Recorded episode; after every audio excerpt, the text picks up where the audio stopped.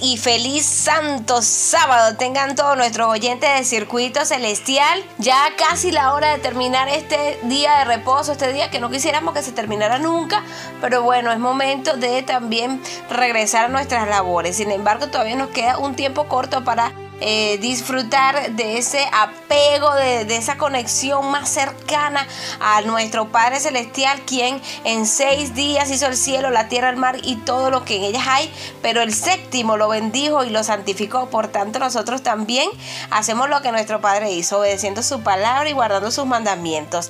Así que bueno, ya estamos guardando sábado con ustedes también en la parte técnica, nuestros amigos militares. En la presidencia, nuestro coronel Jorge Eliezer Matilla Mijares y quienes con ese cariño para todos ustedes. Su servidor, quien les quiere mucho, Javier Cortines. Y mi persona, Estefanita Realba, bajo el productor nacional independiente 25.338. Nosotros le damos la bienvenida a todas y cada una de las personas que siempre está allí a la espera de tu programa Circuito Celestial. Ellos incluso nos escriben antes, Javier, para decirnos que están pendientes del programa. Sí, saludamos a todas estas personas que están activas todos los días con nosotros en el grupo de WhatsApp, pero también aquí en el programa. Así que bendiciones para todos ustedes. Nosotros los queremos mucho, escuchamos sus mensajes de estos, los leemos, oramos por ustedes. Así que este, este programa no tendría sentido sin cada uno de ustedes que son los oyentes favoritos de nosotros. Así es, gracias, gracias porque siempre están atentos para, eh, bueno, alimentarse de estas hermosas alabanzas a nuestro Padre Celestial, alimentarse de la palabra de Dios. Hoy, como saben, es un día muy especial. Hoy este, pues exaltamos a quien es nuestro Rey y Dios Todopoderoso. Todos los días le damos la gloria, pero este es un día muy especial, es un día que Él lo apartó, Javier, para nosotros, con la finalidad de que, bueno, de que descansemos en su presencia, de que estemos felices de este, recordar que quién es el creador del universo. Nuestro Señor, Él es el Rey de Reyes, Señor de Señores, por eso eh, él no se equivoca cuando dejó ese mandamiento, no se equivocó. Eh. Sabemos que este mandamiento, el cuarto, nos lleva, nos lleva a reposar, a descansar, a confiar, en hacer, a cumplir su misión en todo momento y más que todo en este día, si lo guardamos como él dice en Isaías 58, dice, y yo te recompensaré con la bendición de tu Padre. Ahora el Señor dice, dice, la boca de Jehová lo ha dicho. Entonces nosotros también, aparte de, de descansar, recibir paz, tranquilidad, ayudar a otras personas, recibimos la bendición y la aprobación de nuestro Padre Celestial. Así que te invito a que sigas disfrutando de este día sábado, de, de todos los sábados que nos permite el Señor vivir en esta tierra, obedeciendo sus mandamientos y permítete a ti obedecer y recibir esas bendiciones porque solamente tú eres el que determina si las recibes o no. Amén, qué bonito. Así que hoy por eso venimos en este sentir eh, tan espectacular con el pastor Robert Costa. Cada mes estamos seleccionando un pastor. Este mes pues estamos con Robert Costa, eh, un pastor que tiene un programa, por cierto, que se llama Escrito está, que lo puedes encontrar también en, en, la, en la página www.escritoestá.org. Es correcto, así que bueno, saludos para nuestro pastor Robert Costa. Él hoy nos trae un tema muy interesante que aunque a ustedes quizás mucho les parezca mm, de miedo, de temor, a nosotros nos parece de bendición. Y es que el fin del mundo está cerca, Javier. El fin del mundo está cerca, todas las señales. Hay gente, mira, científico, magistrado, gente de todas partes que no es religiosa o religiosos, saben que algo está pasando en el mundo y ese gran acontecimiento, dos, perdón, dos grandes acontecimientos están pronto de suceder, que son la segunda venida de Cristo y el fin del mundo. Así es, eso para nosotros no es eh, temor, no nos da miedo, sino que más bien nos da la esperanza de que pronto volveremos a ver a nuestro Padre, a Jesús, a quien un día eh, resucitó y se fue a los cielos y ahora volverá por su pueblo, por su pueblo anhelado, por su pueblo redimido, por su pueblo que soportó la gran tribulación.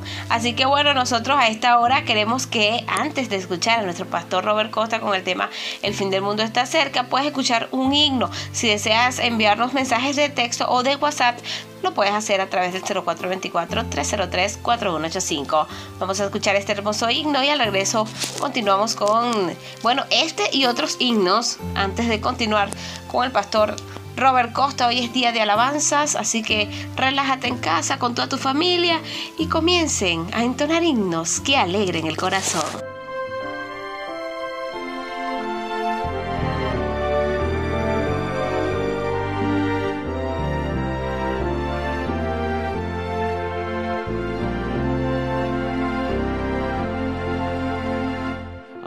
andar con Jesús en su fulgida luz, en mi senda su gloria veré y su voz he de oír, pues promete vivir con aquel que obedece por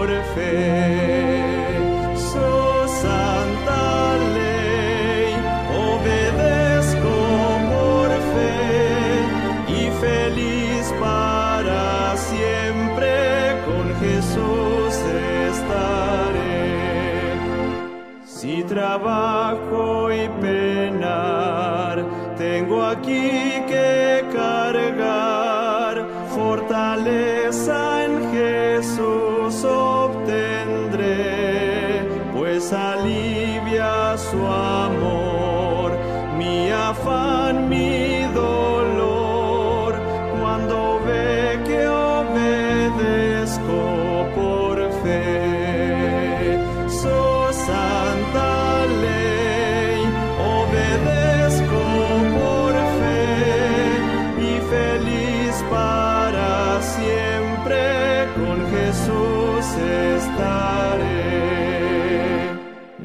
pude saber de su amor el placer hasta que todo a Cristo entregué, su bondad, su favor, su poder redentor, cosa aquel que obedece por fe.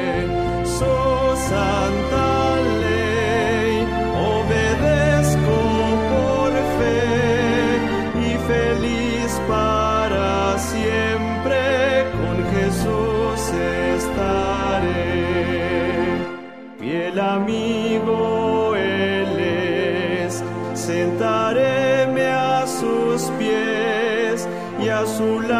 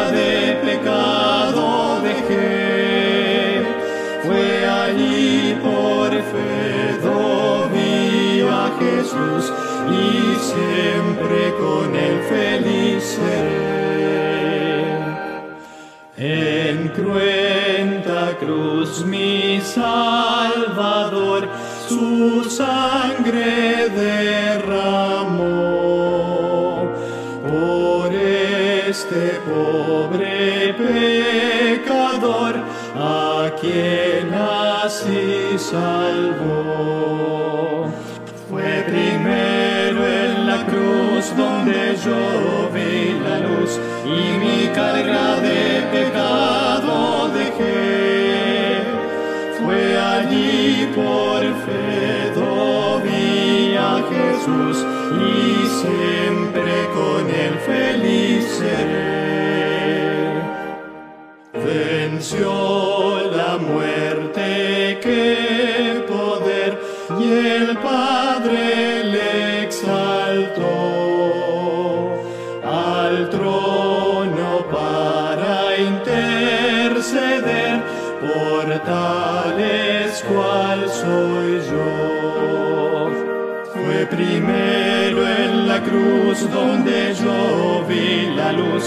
y mi carga de pecado dejé.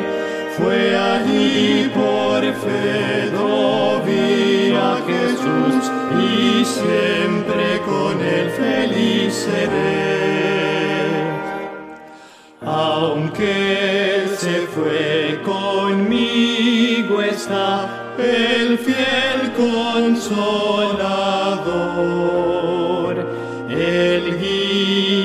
que me llevará al reino del Señor.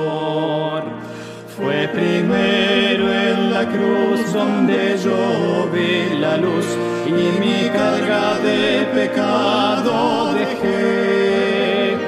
Fue allí por fe vi a Jesús y siempre con él feliz Más allá del ruido de la vida cotidiana, la raza humana puede escuchar el sonido de un gran reloj cósmico que con cada tic-tac nos advierte que un instante ha llegado y se ha ido para siempre. El paso del tiempo podría carecer de significado si no fuera porque todos tenemos la sensación colectiva de que la historia se dirige hacia alguna parte y de que algún día todas las cosas tendrán su final. Toma tu Biblia y mantente en sintonía. Mira los registros históricos de las civilizaciones humanas y te darás cuenta de lo que quiero decir. Casi sin excepción, las civilizaciones de ayer tuvieron esa incómoda sensación de que el mundo se dirige hacia su final. Los antiguos zoroastristas, por ejemplo, predijeron el fin del mundo, el tiempo en el cual el planeta sería purificado por fuego y la raza humana debería enfrentar un día de juicio. Los nórdicos, con su colorida e impresionante mitología, predijeron un tiempo cuando tres duros inviernos, sin ningún verano entre medio, iniciarían una batalla de los dioses que se conoce como el Ragnarok. En ese tiempo, violentos terremotos sacudirían el planeta y el Sol y la Luna y las estrellas desaparecerían. La tierra se sumiría en densas tinieblas, seguidas por la resurrección de los muertos y el paraíso eterno. Y también están las historias de los hindúes, que han predicho el final de lo que llaman Kali Yuga, que es la última de las cuatro eras del planeta Tierra. Y cuando se termine el tiempo, aparecerá el avatar final de Vishnu, portando una espada flamígera, flamígera y montando en un caballo blanco. Y yendo a Sudamérica, los mayas también tenían una predicción de, de, del final del mundo, aunque no en el sentido tradicional. Su predicción no es producto de la mitología, sino de la ciencia, tal como ellos la entendían. Los mayas en Centroamérica tenían un calendario muy preciso que sorprende a los estudiosos modernos porque tiene una exactitud que no se condice con, con su antigüedad. Los mayas se las ingeniaron sin el auxilio de cálculos ni la física moderna para registrar los acontecimientos astronómicos con una precisión increíble, incluyendo fenómenos como los eclipses planetarios. Sin embargo, lo que atemorizaba a muchos es que el calendario maya termina abruptamente en el diciembre del 2012. Después de esa fecha, según los mayas, no hay nada más. Es como si tuvieran la expectativa de que el planeta dejará de existir después de esa fecha. Permíteme hacerte una pregunta muy importante. ¿Por qué toda la raza humana tiene esta poco agradable sensación de que no va a durar para siempre? Hoy no son las mitologías de los pueblos antiguos quienes continúan la tradición, sino los defensores radicales del medio ambiente y los abogados de la antiglobalización. Pero el mensaje es el mismo. Algún día y de alguna forma este mundo se va a acabar. Durante las tensiones provocadas por la Guerra Fría Nuestros cines estaban saturados de películas que predecían un armagedón nuclear, desde comedias con mensajes como Doctor Strangelove hasta docenas de otros filmes que predecían desastres nucleares o mostraban líderes mundiales maníacos que tenían la locura suficiente como para apretar el botón rojo. Pero cuando el muro de Berlín cayó y la Guerra Fría llegó a su fin, nuestro foco se desvió de los hilos de misiles del mundo desarrollado a una crisis campante en el medio ambiente que amenaza con barrer toda forma de vida. No importa dónde, desde dónde lo abordemos, parecería que no podemos liberarnos de ese sentimiento de que hay una línea final para la historia humana. Es posible que la tengamos por motivos para sentirnos de esa manera, tenemos motivos para sentirnos así, porque aunque las visiones apocalípticas de los pensadores humanos han demostrado siempre estar en el error, hay una fuente de información que jamás se ha equivocado y dice que el mundo tal como lo conocemos va a llegar a su fin. Y esta fuente, amigos, es la Biblia. Este libro ha sido tan notablemente exacto tantas veces que los escépticos han decidido pensar que muchas partes fueron escritas después que los acontecimientos hubieron pasado. ¿Cómo podría Daniel anticiparse con tanta exactitud? Preguntan. No es posible que haya escrito el libro de Daniel porque solo alguien que haya vivido después que sucedieron los hechos podría registrarlos de esa manera. ¿Sabes que el problema de los escépticos es que descartan por completo la existencia de un Dios que interviene en la historia del mundo? Se niegan a creer que hay alguien que puede ver el final desde el principio. Pero es exactamente lo que hizo, lo que hizo Daniel. Sabemos que el libro de Daniel fue escrito mucho antes de los acontecimientos que describe, porque el pueblo de Dios lo ha tenido consigo todo el tiempo, durante el cumplimiento de cada uno de sus eventos. Y si hay algo que queda claro en los, en los cientos, quizás miles de profecías que hay en toda la Biblia, es que el mundo tal como lo conocemos no va a durar para siempre. Tomemos, por ejemplo, este asombroso texto que se encuentra en los escritos de San Pedro, la segunda carta de San Pedro, capítulo 3, versículos 10 al 13. Pero el día del Señor vendrá como ladrón en la noche, en el cual los cielos pasarán con gran estruendo, y los elementos ardiendo serán deshechos, y la tierra y las obras que en ella hay serán quemadas. Puesto que todas estas cosas han de ser deshechas, ¿cómo no debéis vosotros andar en santa y piadosa manera de vivir? Esperando y apresurándoos para la venida del día de Dios, en el cual los cielos encendiéndose serán deshechos y los elementos siendo quemados se fundirán. Pero nosotros esperamos, según sus promesas, cielos nuevos y tierra nueva, en los cuales mora la justicia. Claramente. Y San Pedro dice la verdad, está inspirado por Dios. Alguien podría argumentar que eso no es más que pesimismo o que Pedro está sencillamente reflejando el tono apocalíptico típico de los escritores bajo, bajo la ocupación romana. Pero ¿sabes lo cierto? Es que la Biblia no ha fallado ninguna de sus miles de predicciones y me obliga a tomarla con seriedad. Por lo tanto, el hecho de que la segunda venida de Cristo y el fin del mundo sea uno de los temas más abordados en toda la Biblia me hace pensar que Dios está tratando de decirnos algo. Al fin y al cabo, es posible que este planeta no dure para siempre. A algunos podrá parecerle un poco atemorizador, pero detengámonos un instante y pensemos en ello. Si lees lo que la Biblia dice realmente, descubrirás que Dios no destruirá este mundo como una especie de, de vendetta o revancha contra la raza humana. Va a hacerlo por nuestro propio bien. Presta atención a las palabras que acabamos de leer hace un momento y creo que te darás cuenta de su significado. Pero déjame volver a leer una parte, 2 Pedro 3, 12 y 13. Esperando y apresurándoos para la venida del día de Dios, en el cual los cielos encendiéndose serán deshechos y los elementos siendo quemados se fundirán. Pero nosotros esperamos, según sus promesas, cielos nuevos y tierra nueva en los cuales mora la justicia. ¿Lo ves? El objetivo final no es un planeta en ruinas, es un lugar completamente nuevo donde vivir. Y Pedro dice, escuchen, Van a haber algunos tumbos por el camino, algunos obstáculos, pero Dios está construyéndonos un lugar donde no tendremos que vivir con el dolor y el sufrimiento que vivimos ahora. ¿Eso quiere decir que la destrucción de este planeta es para nuestro propio bien? Absolutamente. Escucha las palabras del profeta Nahum en el Antiguo Testamento. Nahum 1.9 nos dice así. ¿Qué pensáis contra Jehová? Él hará consumación no tomará venganza dos veces de sus enemigos. No sé qué opinas, pero ese breve versículo me permite una segunda lectura. ¿Es posible que de vez en cuando hayas tenido pensamientos equivocados acerca de Dios? Quiero decir, cuando las cosas van mal y la vida se pone difícil, ¿me veo tentado a pensar que Dios no se preocupa? Y cuando este mundo arroja sobre mí lo peor de sí, ¿Tengo culpa de no darme cuenta que Dios permite todo eso y usa esos momentos para ayudarme a crecer? A veces podemos ser muy estrechos de mente, en especial con nuestra evaluación de Dios como Padre Celestial.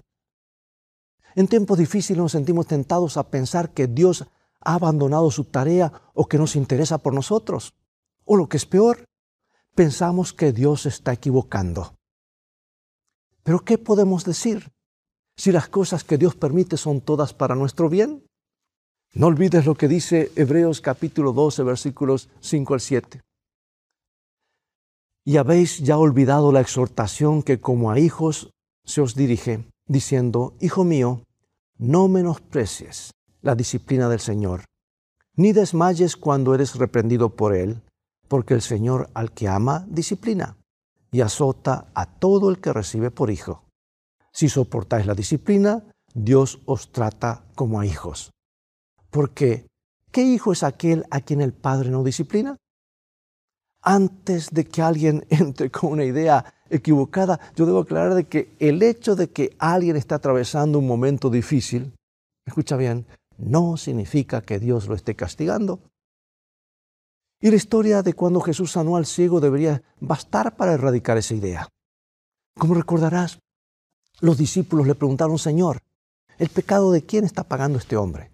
Y Jesús le dijo sin pestañear, esto no tiene nada que ver con, esto no tiene nada que ver con su pecado ni con el pecado de sus padres. Mi padre lo permitió para que este hombre tuviera la oportunidad de ver a Dios obrando en su vida. Y lo mismo podría decirse de ti. Amados, la Biblia dice que si Dios es tu Padre y tu Padre te ama, te va a corregir de vez en cuando, ¿verdad? Va a ser lo que tenga que hacer para moldear tu carácter. En el caso del ciego, utilizó la curación de sus ojos para atraer su atención. En tu caso puede ser algo distinto. Pero sea lo que fuere, solo llegará hasta donde sea necesario para modificar tu carácter y ayudarte a crecer. Por eso el hecho de que nos aguarden tiempos difíciles no debería desanimarnos ni un poquito. Todo lo que está en el libro de Apocalipsis que los productores de Hollywood usan para hacer películas de terror no fue registrado para asustarte. El profeta Nahum nos recuerda que Dios tiene un propósito. La versión del rey Jacobo en inglés traduce este versículo de esta manera. Dice, ¿qué conspiras contra el Señor? En otras palabras, ¿por qué automáticamente crees lo peor con respecto a Dios cuando llegan los momentos duros? Entonces nos recuerda que Dios tiene un plan. Nahum 1.9, Él le dará un final. La aflicción no se levantará por segunda vez. Ese es uno de los conceptos más importantes que se encuentran en toda la Biblia. No solo nos dirigimos hacia una catástrofe, sino que la misma tiene sentido. Dios tiene un plan. El final del tiempo no es para quemar este mundo, es para construir un mundo nuevo. Y en vez de temblar de miedo o de imaginarnos lo peor, deberíamos estar ansiosos, tenemos un Dios que se preocupa por arreglar las cosas. No está feliz contemplando nuestro sufrimiento sin fin. No puede soportar la idea de que nuestra existencia no tenga más destino que este planeta manchado por el pecado. Hay un pasaje en el libro de Apocalipsis que une directamente los momentos finales de la historia del mundo y habla en particular de las personas que vivirán en el momento cuando se desate la crisis final. Ahora, aunque ya he leído este texto en muchos otros programas, permíteme compartírtelo nuevamente, porque creo que podrás advertir algo realmente importante. Apocalipsis 18, 1 al 4. Después de esto vi a otro ángel descender del cielo con gran poder, y la tierra fue alumbrada con su gloria.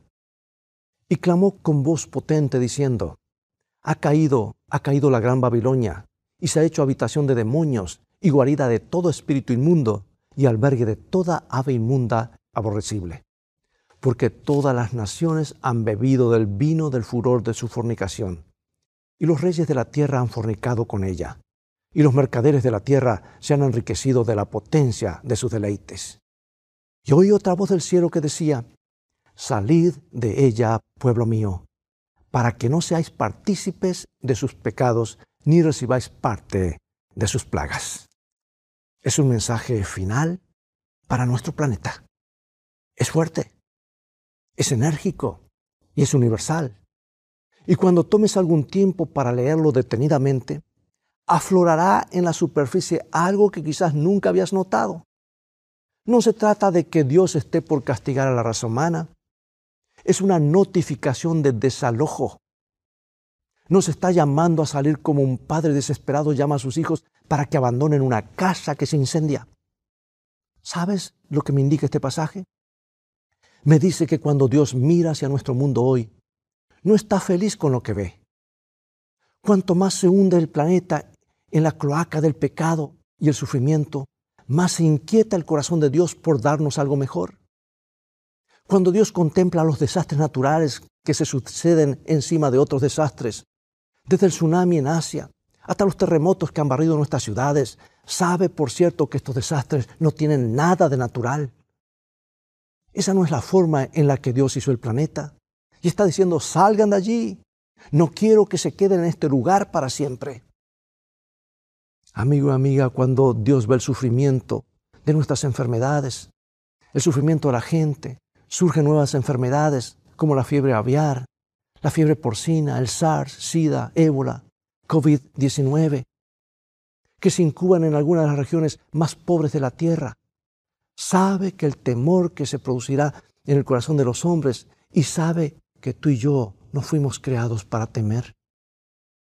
Dios todavía recuerda la primera vez que Adán tuvo que esconderse tras los arbustos por causa de sus pecados, con el corazón latiendo salvajemente por temor.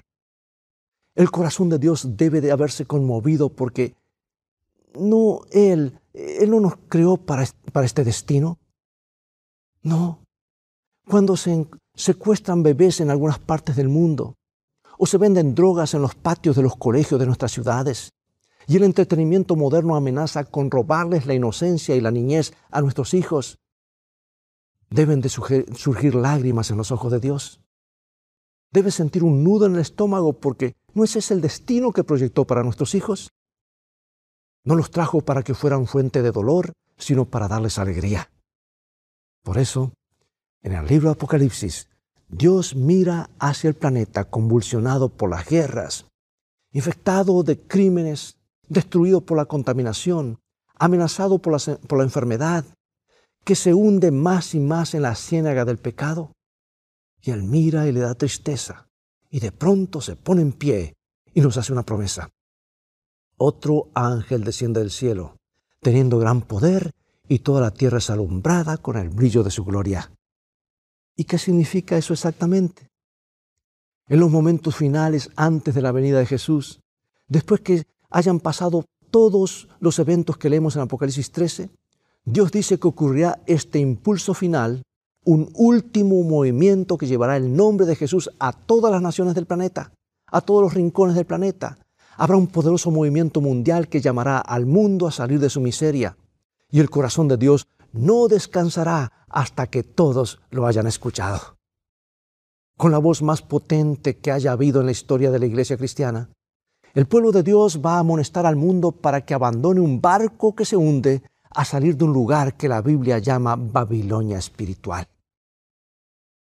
Amigo y amiga, permíteme hacerte una pregunta clave. ¿A cuántas personas crees que Dios querría tener en el reino de los cielos?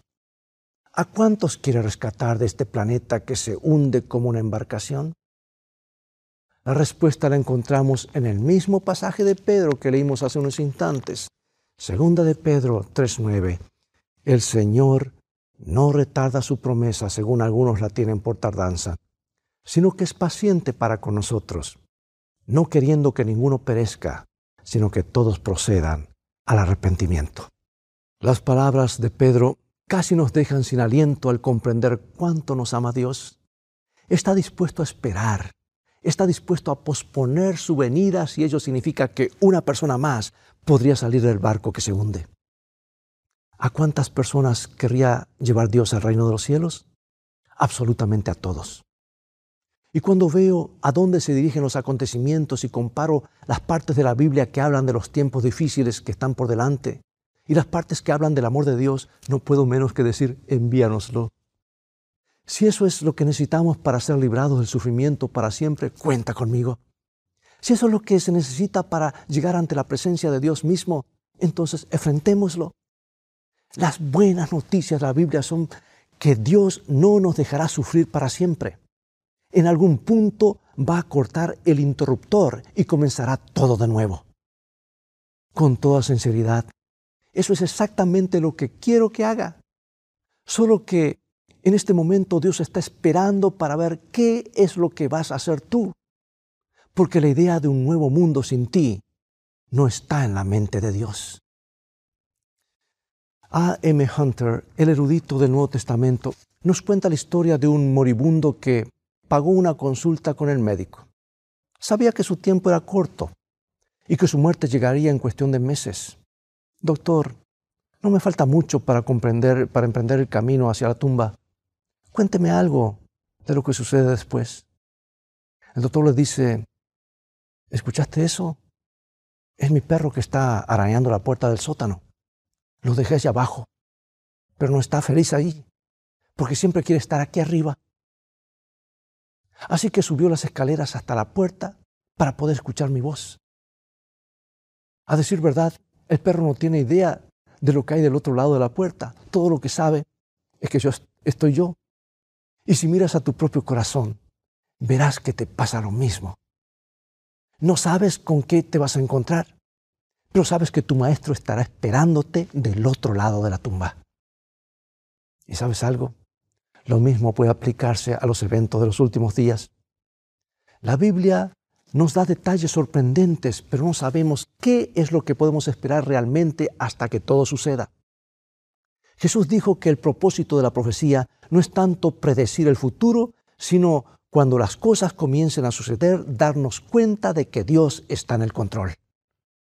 Por eso, aunque no recuerdes nada sobre los últimos acontecimientos, deberías acordarte de este consejo atiende tu corazón. Porque hay una mano herida por los clavos que golpea la puerta preguntándote si estás listo para dejarlo entrar. Escúchame, dice Jesús, he pasado por la peor crisis que puedas imaginar y ahora estoy parado del otro lado. Pero si confías en mí, te darás cuenta de que no tienes motivos para temer. Hay otro pasaje en las Escrituras que quiero dejar contigo porque es uno de mis favoritos. Tampoco es la primera vez que lo leo en este programa o que lo presento, y dudo que sea la última vez porque es mi favorito. La razón por, la que me gusta tanto es que nos muestra exactamente lo que Dios tiene en mente. Y aquí está justamente en el final de la Biblia. Apocalipsis 21, 1 al 5. Vi un cielo nuevo y una tierra nueva, porque el primer cielo y la primera tierra pasaron y el mar ya no existía más. Y yo, Juan, vi la santa ciudad, la nueva Jerusalén, descender del cielo, de Dios, dispuesta como una esposa ataviada para su marido. Y oí una gran voz del cielo que decía, He aquí el tabernáculo de Dios con los hombres, y Él morará con ellos, y ellos serán su pueblo, y Dios mismo estará con ellos como su Dios. Enjugará Dios toda lágrima de los ojos de ellos, y ya no habrá muerte, ni habrá más llanto, ni clamor, ni dolor, porque las primeras cosas pasaron. Y el que estaba sentado en el trono dijo, He aquí yo hago nuevas todas las cosas. Y me dijo, escribe, porque estas palabras son fieles y verdaderas. Quiero preguntarte, una vez más, ¿deseas tomar ahora mismo el paso de fe que implica decir, sí Señor? A veces el horizonte se ve muy oscuro pero voy a confiar en que tú sabes lo que haces y voy a creer que vas a llevarme contigo al hogar. ¿Te gustaría saber con toda seguridad, más allá de cualquier duda, que cuando lleguen los tiempos difíciles, vas a estar bien? ¿Te gustaría tener a alguien en, en quien confiar?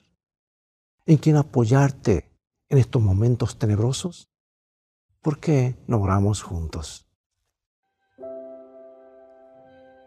Padre que estás en el cielo, a veces tenemos la tentación de ver las profecías como anticipaciones pesimistas cuando en realidad son las mejores noticias que podemos recibir. Y como el apóstol Juan, te entregamos nuestras oraciones. Ven pronto, Señor Jesús, y cuando vengas, queremos estar listos para estar contigo.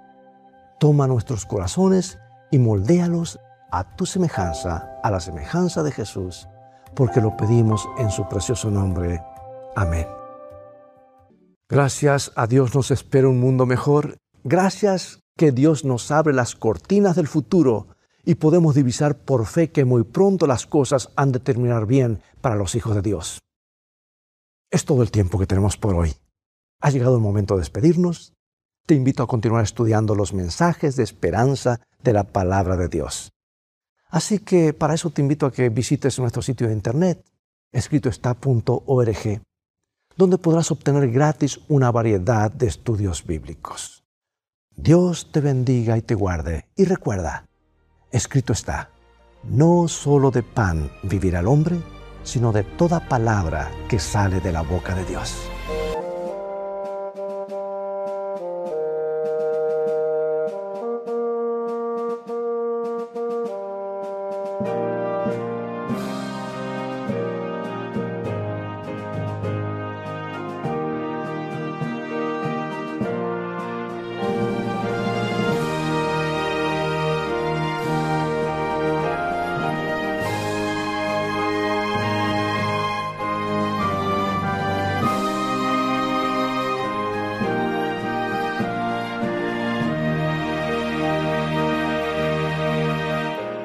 Hace años escuché que Jesús volverá. Con gozo acepté esta verdad. La esperanza firme está, pues ahora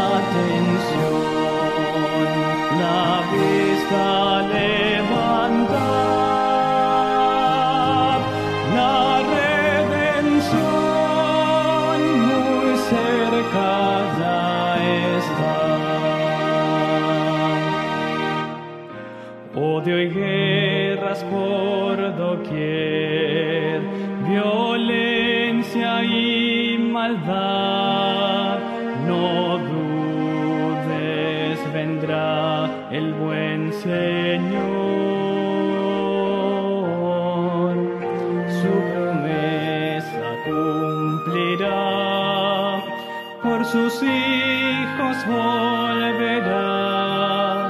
Si confiad pronto nuestro Rey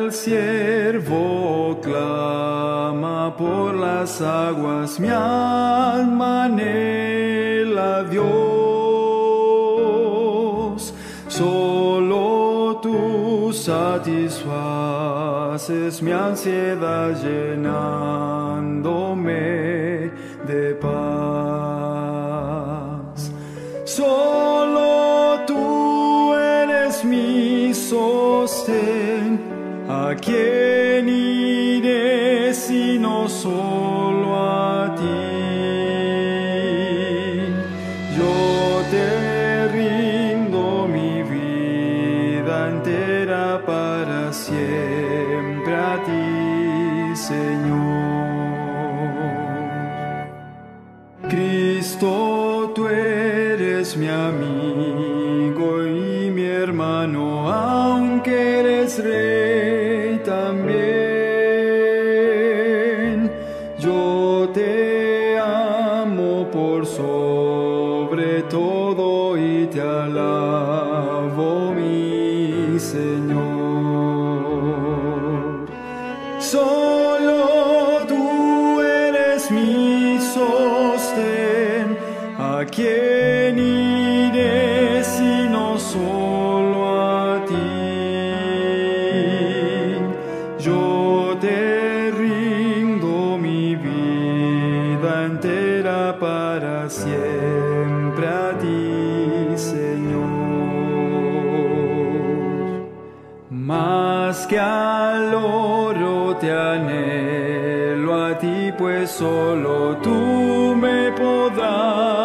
saciar.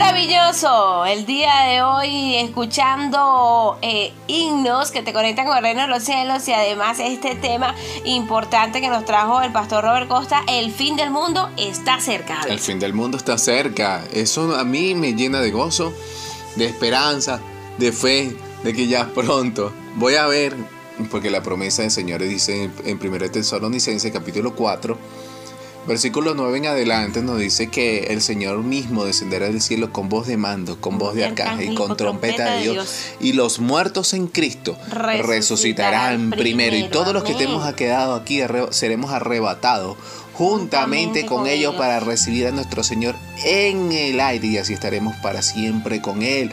Voy a estar con mi hermano, con las personas que han muerto. Con mi hermanita Tilcia, que la hermana Gladys, con personas que, que realmente marcaron la historia en este mundo predicando, dando buen testimonio, gente que ha dejado huellas también en nuestros corazones, muriendo en la esperanza, en la fe, el hermano Evelio, muchas personas que recordamos y las que siguen, que han muerto. Señor, queremos en que tengas esa misma esperanza que tenemos nosotros, porque quizás estás pasando por un momento fuerte en tu vida donde piensas que ya esa persona quizás falleció por COVID y ya no la volverás a ver más y esto- tu alma está muy triste, pero no, no te aflijas porque él está o ella está descansando, está durmiendo, pero créeme que s- Dios volverá y que si eres fiel volverás a ver también a esa persona porque Dios te va a dar la oportunidad de que este tengas un encuentro pues con esa persona que tanto que tanto amas. Y también nos dice el Señor, aparte de resucitar los muertos, dice no va a haber más enfermedades. Si estás sufriendo con una enfermedad que te tiene agotado, agotada, destruido, destruida, quiero decirte algo, ya no va a haber más enfermedad. Y por eso anhelamos la segunda venida de Cristo. Yo quiero que te enamores de Jesús, porque Jesús te ofrece quitarte esa enfermedad sanarte, limpiarte. Qué bonito es que ya no hay que personas que tienen que tomar todos los días una pastilla, los sartán para el corazón. Hay personas que tienen que ser dializadas porque tienen diabetes o porque se le dañó un riñón. Dios tiene el control. Dios nos ofrece algo diferente, no como el mundo lo ofrece, porque el mundo dice, va a haber paz, paz, paz, y todos los días hay guerras, enfermedades, muertes, cantidades de cosas. El Señor dice, mi paz os dejo, mi, paz, os doy, no como el mundo la da. Así que aférrate a esa gran promesa y ama a Jesús y entrégale tu corazón. Amén. Quiero aferrarme a esa promesa cada día porque realmente, eh, como tú mismo lo dices, Javier, ya no habrá más muerte, ya no habrá dolor, ya no habrá más llanto, ya no habrá más pastillas para, para el corazón, pastillas para nada, porque ahí vamos a tener el árbol de la vida el árbol que nos va más bien a poner más bellos de lo que somos. Ese árbol nos va a, dar un resplandor y ese brillo que el Dios quiere que tengamos, que es un brillo maravilloso de la santidad. Así que este, anhelemos eso que son los tesoros del reino de los cielos.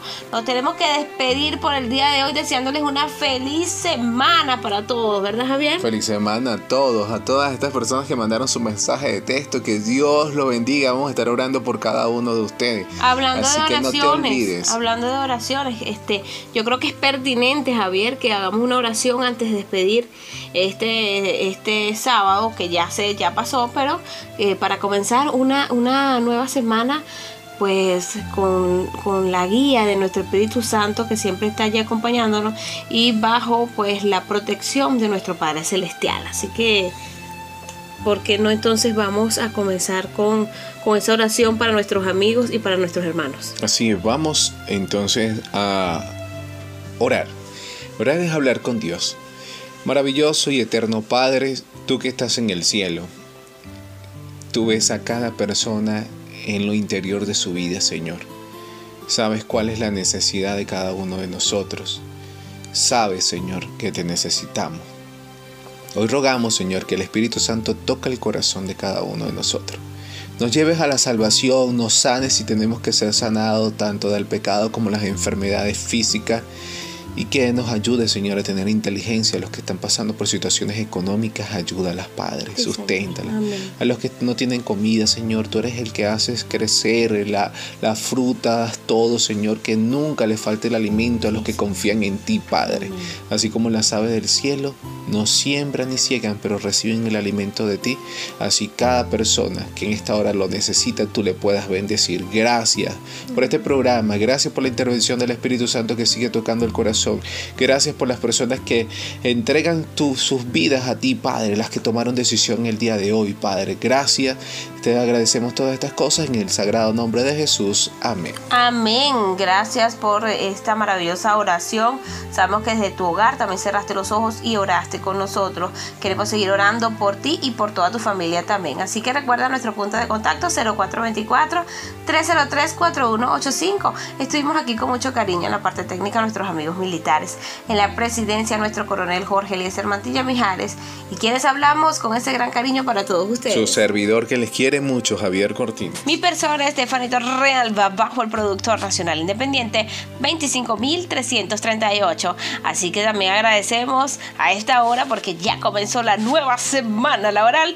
Eh, quienes hacen posible este espacio, nuestros patrocinantes.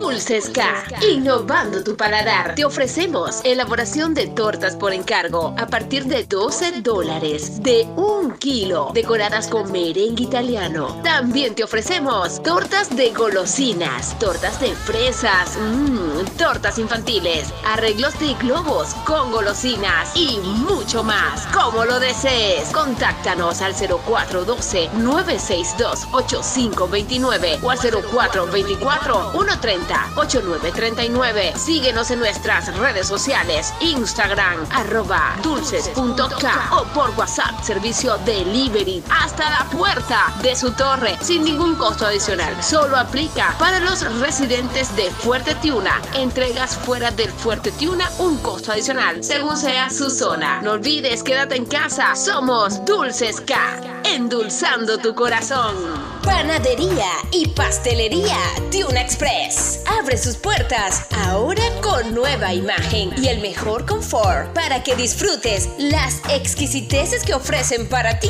y toda tu familia. Tenemos el delicioso y calentito pan canilla, pan campesino, pan sobado, pan francés, pan de coco, pan de queso y mantequilla, pan dulce, mmm, pan de maíz, cachitos de jamón. Deleita tu paladar con el pan de guayaba, pan para perros calientes, con las bebidas frías y calientes. Esto y mucho más en la panadería y pastelería Tiuna Express, avenida principal del Fuerte Tiuna, frente a 82 Brigada Logística.